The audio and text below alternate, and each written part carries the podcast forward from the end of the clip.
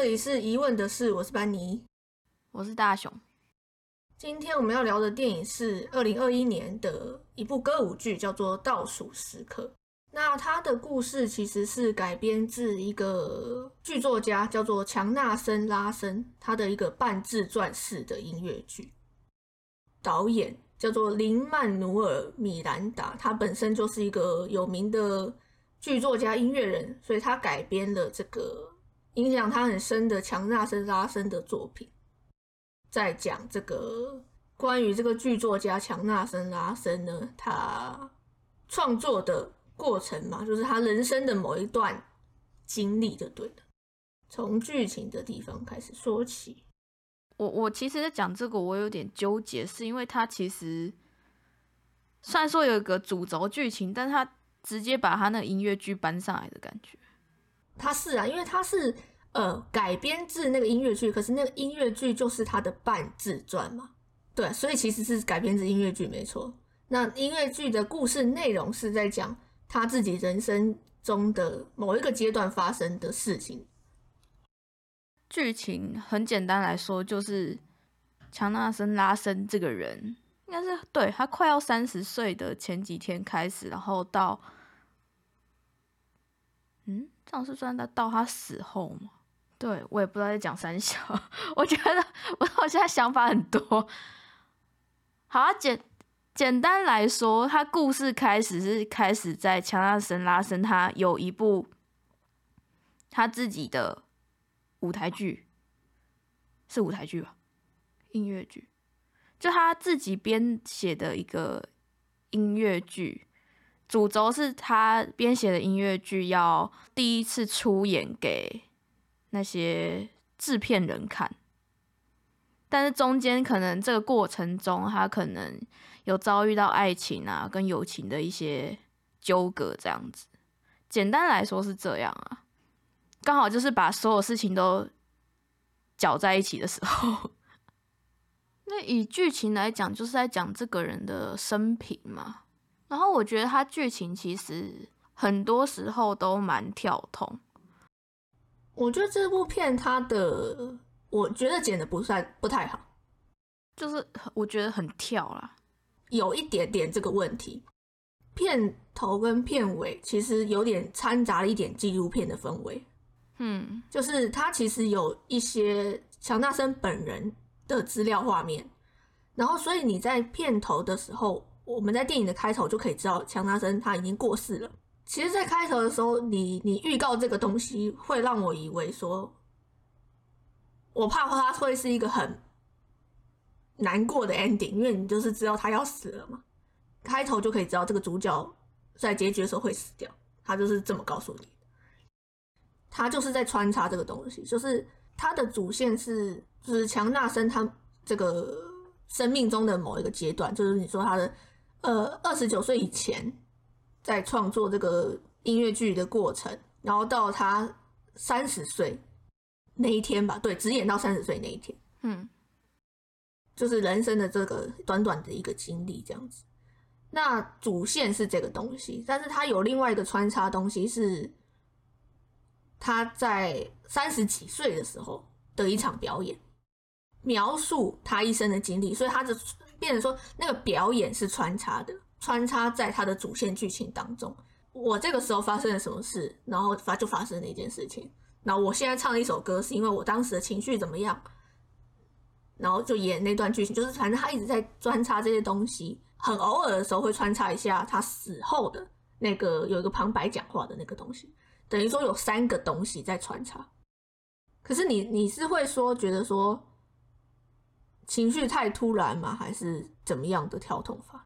可能我不习惯他这种接法，就是我知道他这个接法的用意是，就是他在讲这个事情的时候，他要接这个事情发生的当下的那些状况。就像我们之前就说的，可能有点就是因为他这样子太频繁的接来接去，其实太打断情绪。我觉得有的时候他接的是好的，因为他的音乐是在渲染你的情绪嘛。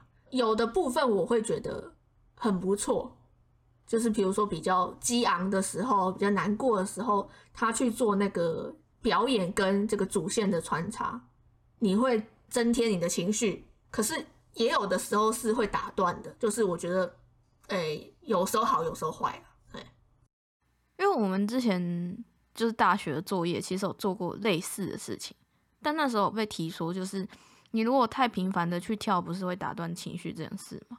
可是因为我们那时候，我觉得跟他的差别是差在那个我们没有歌，没有音乐。觉得虽然说他有的地方接的不错，可是你当你这样子看的他这么频繁的这样切来切去的时候，我觉得会有点疲劳。诶，我虽然不喜欢他这样接，但我知道他这样接的为什么要这样接的意思？因为他这样子接就是在致敬一些那个啊，就是致敬这个人的一些片段啊，就是因为他他网络上是找得到他一些之前的表演内容、表演的画面的。他也确实就是长得跟电影里面是一样的，就是在致敬这个人啊，因为他就这个又是他的传记电影，说他就是想要做的跟他很像这件事情，让他的故事内容比较充实嘛。因为他原本的音乐剧是只有歌词的，跟他人体的肢肢体表演这样子，可是透过他电影的一些画面的补充，什么确实是比较丰富啦。要不是因为歌好听，我真的会有点看不下去诶，因为我真的很少看这种类型的电影。应该说他也是第一人吧，我好像没有看过这一种诶。虽然说好像听说大家看完这一部之后都会在讲说那个什么拉拉链，好像也是差不多是这样。嗯，我自己看歌舞片也看的很少，还是几乎没有。但是其实。所有人都看过的歌舞片叫做迪士尼歌舞青春吗？不是，你小时候看的所有迪士尼动画，他们都会唱歌，边讲话边唱歌，边跳舞。我小时候没在看迪士尼动画，我我对于真人的歌舞片也不是那么熟悉，就是对，除了歌舞青春有看过，就是以前那种迪士尼青春校园片以外的歌舞片，我也几乎没印象，我有看过什么。但是对于这种边演戏边唱歌的形式，我觉得大家应该不会太陌生。就是像我刚刚讲的迪士尼这种东西，其实它就是一种歌舞片形式。那问题不在歌舞片，呃，我觉得啦，因为歌舞片其实我觉得不是那么难接受的东西。但是它这部的困难点是，它有在穿插比较有问题，因为歌舞片应该不会看不下去啊。我觉得还有一个点，是因为他塞很多东西，他其实要讲的东西有点，我觉得有点太多了。然后再加上他超多歌，我觉得我有点没办法吸收。应该说我们不熟这个人，就是有看过这个人作品的人，他可能没有这个障碍。那因为对我来说，他是完全都是新的，所以他的歌是我要看歌词的。然后就变成说，你有时候在看歌词的时候，或者是你有时候在注意在他剧情当下的时候，就是你很容易被他塞很多东西给搞得越来越混乱嘛。因为你看他这一部，他其实讲了超多东西。第一，他讲了他人人的他的事业，然后又讲了他的爱情，又讲了他的友情。光这三个东西要加在同一部电影里面，就已经我觉得。不是每个电影都可以讲得好的，这三个元元素在他这部电影里面又都是很重要的角色。啊，我有点不懂你的意思。你今天的评论是让我最意外的一次。真的假的？这为为什么？我先讲结论好了。结论，我对这一部电影其实我觉得很不错。啊？那你这个又是为什么？但是有很多小缺点，就是有很多小缺点啊。我觉得他说实在，而且甚至他是我少数看这种歌舞片哦。他其实这一部的大部分时间都是比较，他的歌都比较欢快，甚至有点有有有些有些时候就连是那种比较严重的戏，比如说什么他们谈分手嘛，反正他们在谈很严重的事情的时候，他也是用一些比较。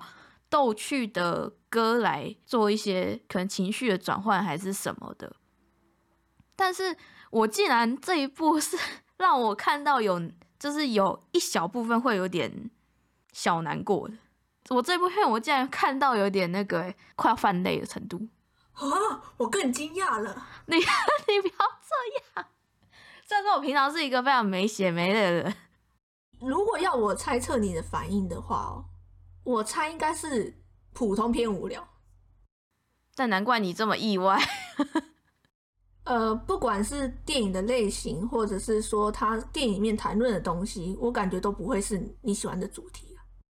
嗯，我我先聊回来讲一下，你刚刚提到说你觉得这部电影的缺点有一个是你呃，你说到他的事业、朋友、爱情这个东三个东西好像主题太多这件事情，我会觉得啦，这三个对我来说都不太重要，也不是说不太重要，是因为他的主体对我来说还是强纳森这个人，不是说那些东西不重要，是他不是一个很不第一优先要讲的事情。比如说朋友跟爱情这个东西就，他要他在讲这些东西呀、其实还是在反映强纳森这个人，就是还是在讲他生平的故事啊。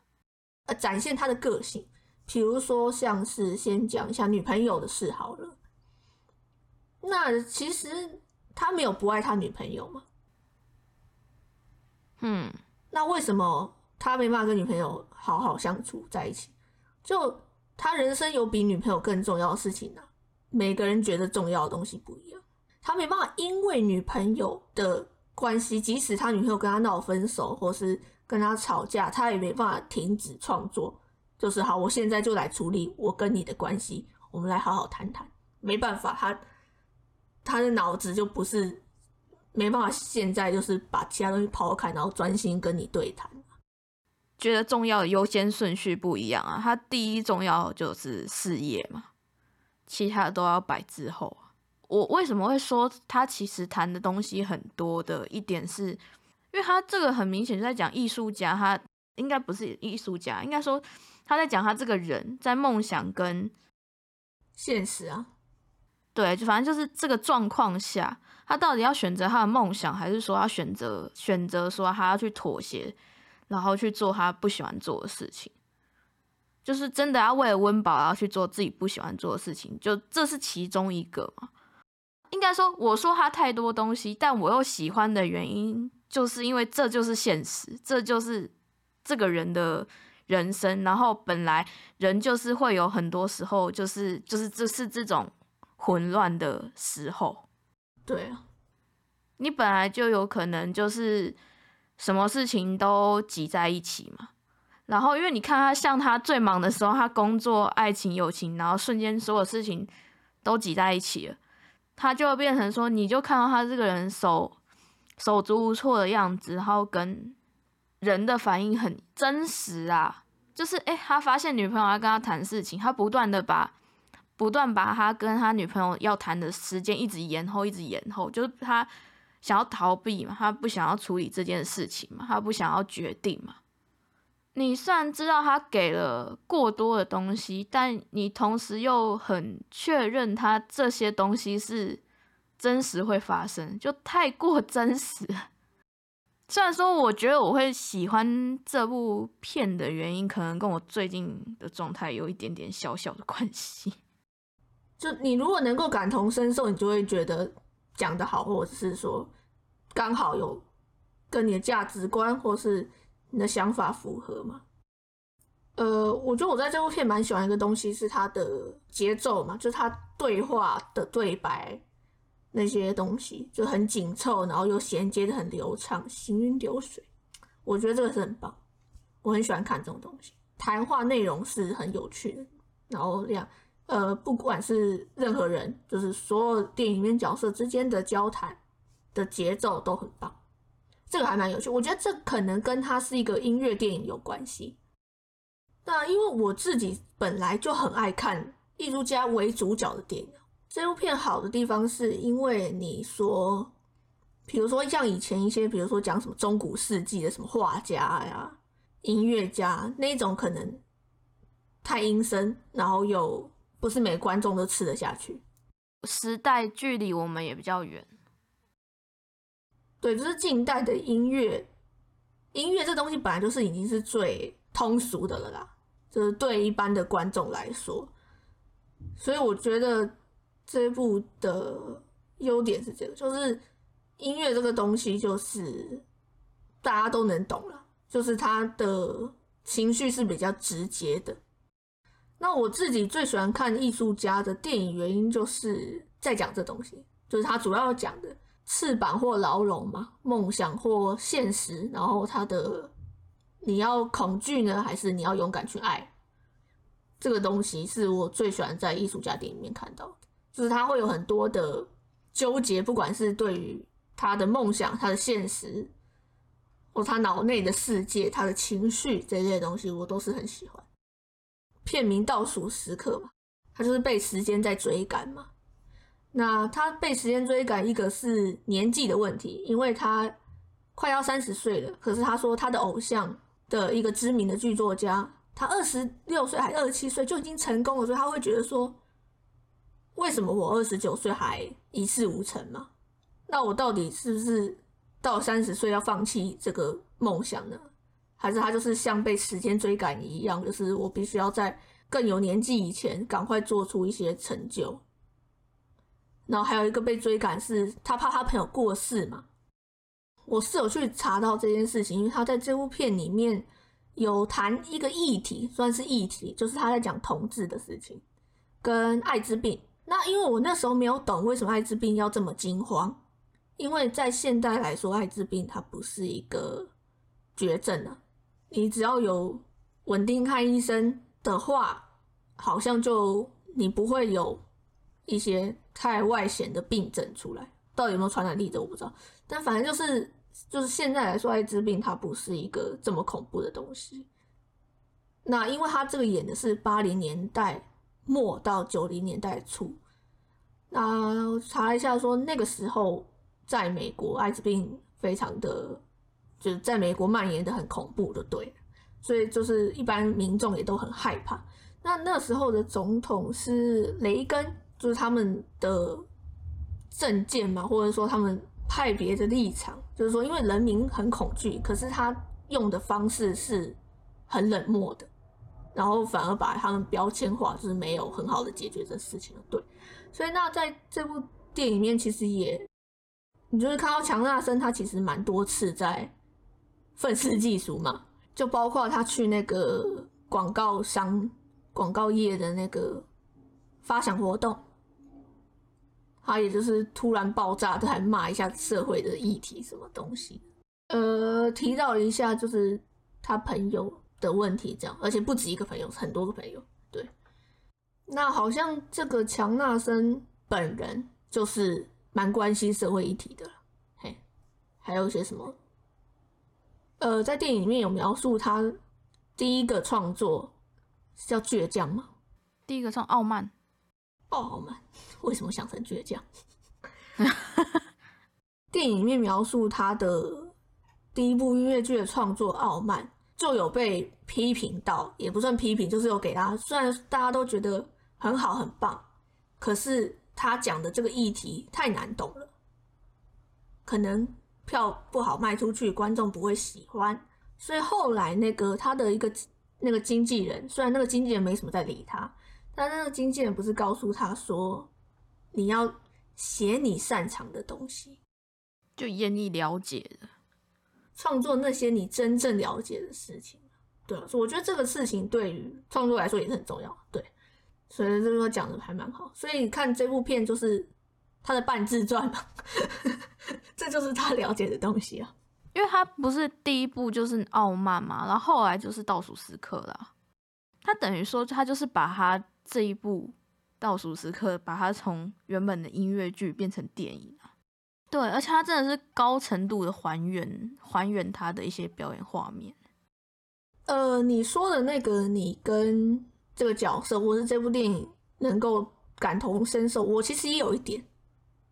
年纪大了嘛，就被时间追赶了，就是跟这个主角有一样的那个，有一样的想法，真的真的，我觉得。就虽然我们还没有三十岁，但是我们已经超过二十五岁，所以 所以就是确实是会有这个想法呀。因为虽然我可能没有计划说，虽然小时候就是人小时候并没有计划说什么哦，我二十岁要怎么样，我二十五岁要怎么样，我三十岁要怎么样，虽然是没有做这么具体的一个计划吼，但是你总会有一些，你就算没有刻意，你也会可能有一些很自然的想象。或者其实也不用诶，就是像我们最常提的，我们很常以前看到的那些明星，其实年纪都比我们大。然后到后来发现这些明星，随着你知道，随着我们越来越大，发现这些新新一些新人，就是一些艺人啊，年纪开始慢慢都比我们小。他这个年纪就已经这样，那我现在还在干嘛？对，就跟这个主角强纳森一样嘛，他的偶像二十七岁成功。他已经超过二十七岁很久，他快要三十岁了，所以他会有这个压力也是很正常的，就是会有被时间追赶的焦虑。嗯，对啊，他他讲的这个是，我觉得还蛮多人都可以，就是有同感。讲到一个，就是他光创作这个《傲慢》这部音乐剧就花了五年的时间，八年。那五年什么？哦，他说他做那个。他做那个餐厅那个服务业做了五年，是不是？嘿嘿，对哦。呃，以他的立场去看，那当然会更急迫嘛。傲慢失败以后，所以他的那一段犹疑，我觉得是最棒的时候。他想要放弃了，因为我花了非常多的心力，然后把他搞到我女朋友也抛，也也抛弃我，朋友也生我气，就是我他对于这个东西已经花费了。他觉得所有的心力在上面可是却没有得到成功嘛？原本还很被朋友批评说你自以为艺术家，或者是说自视甚高，这样你是创作者，你不要做这种世俗的工作。可是他失败以后，他就是一时之间就是觉得说，对我应该要放弃他，我就是要乖乖去工作才对。就他那个是一个崩溃。对，但是他朋友讲的那段话，我其实也觉得很鼓励，同时也是一种很可怕的压力。说真的，我在听到他朋友对他讲那段话的时候，虽然说会觉得说有这种会鼓励你的朋友感觉不错，但是我觉得他讲那句话的同时，有一点不负责任。就是如果我真的又继续做下去，啊，最后还是没有成功。可是这个就是真的很难讲，你可是你不做下去，你不知道你会不会成功，不就是这样吗？所以为什么为什么人这么困难，就是为什么这么麻烦，就是因为这个理由。那他朋友跟他讲的这个，呃，强大生想要放弃，因为他朋友也放弃，然后朋友本来是陪他演戏的人啊，可是他朋友认为说，啊，我只是一个普通人啊，可是他相信。强大生是一个很有才华的人，他跟我强大生跟我不一样。强大生应该要继续做，就有点像说那是他的职责，那是他的天分，他不能放弃。可是他觉得自己没那么厉害，那我就是算了。可是强大生放弃就太浪费，他的想法是这样。所以我觉得其实那一段很，他是一个鼓励，可是我觉得一方面来说也蛮恐怖的。对，但是我觉得在那一个时刻，他就是最需要的，确实是这个鼓励，因为他那时候已经，我觉得他对自己太没有自信。对，可是没有，我觉得人就是这样，就是他这个角色刻画真的是蛮好，就是他真的是一个很写实的人，他当然有他很有自信的一面，可是他也有他很自卑的一面，这个人本来就是这样，就是因为太写实，所以才。可以让很多人都觉得感同身受，因为很多事情可能都有发生在各种人身上。那我自己觉得蛮好的一件事情是，他的主线其实没有演到他成功，我觉得这是好事。他把主线停留到他要继续创作，就到这里，就是他没有把他的继续创作以后的成功，或者是说。演到他过世什么这些，他的主线是没有特别提到这些，这更写实嘛？因为他的你你把他那个哎别的线拆掉，别的线拆掉，只谈主轴的那一条线的话，他就是一个我很努力创作，可是快到结局的时候，你以为他会要成功吗？没有，他大失败。可是大失败之后要怎么样？就是他只是在鼓起勇气继续进行下一次的挑战，他从这个开头到结尾的这个选择，就是选择他人生中的这一段时间，我觉得是选的很好。那我们来讲一下演技好了，这个男主角安德鲁加菲尔德嘛，那他才刚拿了金球奖英喜类的最佳男主角，呃，找到那个强纳森拉森他那个本人，就是演这个倒数时刻他的一段表演，真的很像。嗯，对啊，就算不提那个那个跟本人相像的程度好了，他在这个电影里面的表现，我觉得也非常好。他把这个角色很，就像你刚刚前面讲，就是他的个性的刻画也好，都是来自于他这个演员他在各种情绪上的表现，我都觉得很有感染力嘛。他有很艺术家的一面嘛，就是他很，你会看到他其实有点有点神经质。嗯，或是他的情绪起伏也会很大，就是他会很开心、很难过这种东西，然后他任何他说话的方式什么，我都觉得演的超好的。我觉得啦，比那个谁好。我觉得不错啊，就是 比哪个谁？你要讲出哪个谁了吗？班奈迪克·康伯拜区。反正我们今年。哦，对，我可以来预告一下，我们今年应该会做，等奥斯卡颁奖完，我们应该会来聊一下奥斯卡。就是我看完倒数时刻，真的觉得他演的很好。如果要跟就是全三季的班奈迪克做比较的话，我说实话，我一定会觉得加菲演的好很多。其实我也是。嗯，可是会不会是角色的讨喜度问题啊？也有可能，就是因为班奈迪克的那个角色，他不是很，他就不是一个讨喜的角色。嗯，真的不是，他比较讨人厌。说实在的，是，但是我是说他的情绪是比较内敛型的啦。那因为这个加菲这个他是外显型的，也有可能是这个的差别，让我们会觉得说加菲演的比较好。也是有可能，我觉得高几率哎，那不然就是要拿其他部来比啊，就是不能拿他全三季跟他比啊。没有，今年就是要拿，今年就是要他们两个比啊，所以我才那个。好啊，那就是就是再见啦，就是再见了，没什么好说的。所以你投加菲一票是不是？没有没有意外，对，反正之后。就是这几集我们会上的 p o c k e t 几乎都是可能是奖季会得奖的名得得奖的电影，我们选了几部这类型的电影来聊。所以之后呢，就是在奥斯卡颁奖完以后，我们也会来聊奥斯卡，或者说我们如果是我们，我们会想要选谁 之类的，就是来分享一下。对，因为这部的演技。其实其他人都没有很在乎啦，就是 强纳森个人秀嘛，所以强纳森演的就很好。对，嗯，但其实我有点意外，那个《歌舞青春》那个女主角在这边戏份不重这件事。她只是一个歌手。对我，因为我之前看过预告，所以我看到她，所以我那时候以为她会是可能他女朋友那个角色吧。哦。但既然不是，而且戏份真的是少到真的只有唱歌，哎，真的是歌手。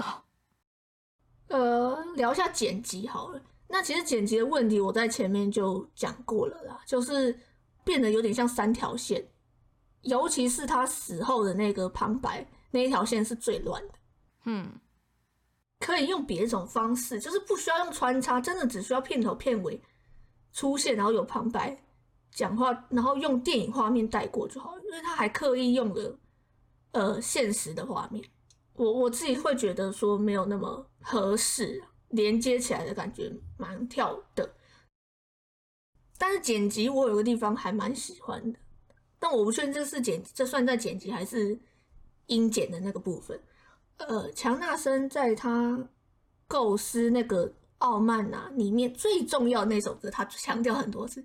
最重要的那首歌，那最后他写的内容是关于，因为他跟他女朋友吵架之后，他模拟他女朋友的情绪，在表演的时候展现出来那首歌，就是那个女歌手唱歌，可是对于强纳斯他闭上眼睛来说，他像是他女朋友在跟他讲话，所以他那个交叉剪辑我就觉得很棒。女朋友跟那个女歌手唱歌这件事情，那为什么好？是因为我觉得其实那一首歌不算太特别，原本就是在女歌手唱歌的时候，是到他交叉剪辑之后变成两，变成像是两个人的合唱。那最后他也有真的把两个人的声音叠在一起变成合唱，我觉得才有完整到那个故事，就是说那一段才有他力量出来，要不然变成如果只有那个女歌手一个人唱歌。或者是他的女朋友一个人唱歌，我觉得都没有他最后展现出来那个效果来得好。我有一个很很诶很傻眼的地方，有一个 rap 的 MV 吗？还是说其实只是我不懂他为什么会有那个？他其实跟他有关联吗？因为我觉得那个根本就出现的很突兀又很奇怪。因为你看他的那个画面比例，是不是跟他的开头、结尾那个？讲他现实画放他现实画面那个方式很像，对，比例上的问题跟质感上的问题其实是很不搭嘎的。不是说你不能做这个效果，因为很多电影都会做这件事情，比如说运用画面比例的不同去强调不同的东西。可是那个东西还是融合在这部电影里面，你并不会，比如说像魏斯安德森，他画面。比例爱怎么样就怎么样，可是你并没有觉得说它比例接在一起会很奇怪，完全没有这回事。但他在这部电影里面，我说不上来为什么，就是他为什么衔接起来那么不搭嘎，然后以及不顺。我觉得比较像剪辑的问题。呃，其实这部片问题很多了。我说真的，我技术类我都不满意。哎，我觉得他最有问题的是那个灯光。应该不是灯光，是他那个去背哦，他那个绿幕肯定是拍的不好，然后打光也打的很奇怪，那个一看就知道人是挖出来的。有一幕是他朋友跟他跟男主角坐在车上，然后他们开车，抱怨说他女朋友怎么样怎么样这样子，但他明显外面的那个画面跟他里面人物的光影。那一看就是知道是是在棚内拍摄的话是绿 key 的。最怪的是他跟他女朋友那那个天台那个地方，两次都上过那个天台，而且那天台跟他女朋友其实都是很重要的戏在那个地方，但那里真的很假。除了音乐类的技术，我一个都不满意，而且是非常不满意。就摄影啊，嗯，我有点想要直接打分了，你要打分了吗？可 可以啊。因为我我现在想要顺顺便总结一下，好了，好，就是直接进行打分数，因为我我想要顺便就是讲一下问题点，我可能只能给到七分。我后来有发现呢，我本来就很偏爱摄影强的电影，这是真的，我一直以来都这样，这这件事我知道，因为我我很 care 摄影这件事情，只要摄影没有特别好的电影，我都不可能给到九分以上。你故事再怎么好，再怎么好，你摄影不怎么样就八分。对，那这部片摄影真的。我原本在七跟八犹豫，是因为我原本觉得普通，可是我现在想想，觉得它烂到有点，它算烂，已经不是普通。我是谁？就算你想要呈现的不是美这件事情好了，可是丑也有丑的美。我这样讲很奇怪吗？比如说好了，高楼大厦有高楼大厦的美，废墟也有废墟的美啊。所以不是说那个物件的问题，就是比如说，呃，强大森他是一个。没钱的人，然后又很市井小民嘛，在这个现实跟梦想之间穿穿插犹豫，然后他们跟他朋友说什么讨厌纽约什么的，纽约就是这样什么，可是不代表他要拍的难看呢，就是就是哭，然后你现在问我电影里面什么运镜，我一颗都想不起来。对，不要特殊好，你只要符合符合主题、符合情绪、符合氛围，我觉得也都没有。我原本可能在七跟八之间抉择，但我现在想要给七。我觉得最可惜的就是我没有太被感动到，有点意外。所以是我比较比较感动吗？所以所以为什么我刚刚会意外，是因为其实这个题材反而我比较喜欢，就是我刚刚讲，就是我很爱看艺术家类型的片。其实我也蛮意外，我会喜欢的。我觉得一部分有可能是他音乐我不算太喜欢，可能不是我的菜而已。所以他每一首歌我几乎都会觉得哦还不错，不会有那种哇真的很喜欢，我要再去找那音乐来听的那种，我好像没有到这样。嗯，音乐的话我跟你差不多，就是觉得哎唱的不错哎。他刚开始唱的时候我有点惊艳到，我没有想到他这么会唱。哎，没有，其实演员他们都是后来去练。那个啊，男主角他练了一整年呢。还是我要给给他个七点五，因为平常都没有点五。好啦，我觉得可以给个七点五。对我来说，他确确实缺点蛮多的，但是我是喜欢这一部的，没错。但是他的那个什么啊？我刚刚在纠结，说我到底是喜欢他这一部就是电影呢，还是其实我是只是喜欢这个人的故事呢？因为那个分数就差很多了。可是我觉得这很难分开啊。嗯，这是我纠结的点。我后来我去查一些资料，他有提到说，呃，其实在这部电影里面有非常多客串演员都是音乐剧的演员，所以以这部片来讲。呃，音乐剧的爱好者可能是更，嗯，符合他的受众了。没办法，因为他就是音乐剧的故事，主角就是强纳森，他就是过世之后才变得有名嘛，所以可能你应应该，你如果本身喜欢音乐剧的话，应该会认识这个强纳森这个剧作家。那这部片的导演，我刚刚前面也有讲到，他本身也是非常知名的剧作家。他最有名的一个作品是《汉密尔顿》嘛，而且你看他的舞台表演方式啊，然后那些东西，应该是呃喜欢音乐剧的粉丝应该会觉得很棒，甚至会觉得很感动，因为好像有一些音乐啊，他不只用了这个倒数时刻原作的音乐，他其实有加入其他音乐剧的音乐进来。那因为我们就。不是那么的熟悉的，啊，你分数是想好了没？反正每次打分数都很纠结。好啊，七点五好了。啊，结果你跟我一样，你不是要很喜欢吗？他技术分太，就是严扣太多了，你知道吗？他没办法平均掉他的那个扣分。但是我其实，在看到那个导演，就是因为他是。第一次导电影啊，我看到这个状况，其实还蛮觉得很合理，就没办法。我也觉得很合理，就是他虽然是很厉害的创作者，可是，在电影界应该还是有很多跟他想象中不一样的地方吧。对啊，像是那个摄影跟剪辑这个东西，就这两个，我觉得真的不太 OK 了。对但我觉得总体上就是就是作为他的第一部电影，算蛮厉害的。我们俩都是喜欢这部片的，就是虽然打七点五分，但是我们是喜欢。对，因为他的分数是被技术扣掉的。对，就是他的剧情部分还不错。但如果我觉得如果不太 care 技术分的话，对他其实你如果只看剧情的话，其实是可以看的。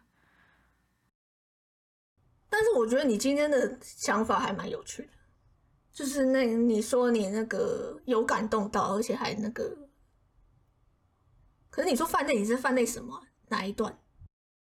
哎，其实我刚在讲的时候有点小小的情绪波动，哇塞，好难得哦，真的我难得这么感性啊，难得一见。你说哪一段啊？就是他所有事情集在一起的时候，就他既要忙他的音乐剧，然后他女朋友同时又又要跟他谈就是未来的事情，然后他朋友又同时 要跟他讲事情的时候，那一瞬间所有事情都聚在一起，然后事后不是就是一件一件的那个慢慢的那个嘛，尤其是到他朋友就是跟他说他其实得艾滋病之后，那里，我就觉得哦，我好像真的很难得看到有让我觉得这么真实的电影呢。通常很多电影都会可能比较浮夸，或者是没有那么好感同身受，但这一部这一部，你知道那个调，那个跟我同调的调性有点太高了，我有点没办法承受。为什么我说有趣？是因为我说真的啦，你从来都不会有这个想法，这应该是你那是你史上第一次有这个想法，对不对？是这样吗？比如说好了，想一下哦，比如说有些电影，你说你会哭，就是你你算哭点不算很高的人，就是你看电影什么，有时候还是会哭，可是你你的哭不一定是。你有真实有什么连接吧？你可能就是单纯他那个，比如说有些生死离别真的太可怜了，大家看了都会哭。就是不一定是说你想到跟你自己有关或什么的吧，大部分不是这种。所以我我印象中我好像是第一次听你讲过，说你觉得跟你有连接这件事情。这一部有一个很好的开头，绝大部分人一定都有被年纪追赶的问题。所以我觉得它是一个很好的代入点，而且没有啊，因为第二个点我也很好代入的原因就是他的事业哈。虽然说状况可能不一样，但是可以比较好代入就是。哦，我记得我讲过一些东西，就是可能我分享或者说之前强势推坑中嘛，可能我分享一些我觉得很有连结的作品嘛，但你都很不以为然。就我没办法带入啊，就是说像这部电影呐，就是我们都觉得说这个强纳森那个角色描写的很棒，很立体，他会有的烦恼也跟很多人都会有这样的想法，但是我莫名其妙这部片没有太那个，我也是蛮意外的。他开头讲说强纳森过世，我我已经打着这部片我要哭的那个预感，就没有，就就没有。意外，我反而我我说实在，我反而看到中间，反而就忘记他后面会死，所以他后面死了，我还蛮惊讶的。那应该说我没有想到他这么快，就是他虽然很害怕三十岁的到来，但结果他三十五岁就过世。虽然他因为他没有演出来啊，他他没有把这个主线这样继续演到他三十五岁，所以这个部分对我来说就没有到那么的逼哭大家的程度，是还好。之后在片尾突然补一个广告时间，就是呢，欢迎各位听众到各个 podcast 平台评个满分五分，欢迎留言告诉我们，就是想听我们聊的主题或是什么电影，或者是听完今天的讨论的心得都可以。好，那今天的讨论就到这边，谢谢大家的收听，下次再见，拜拜，拜拜。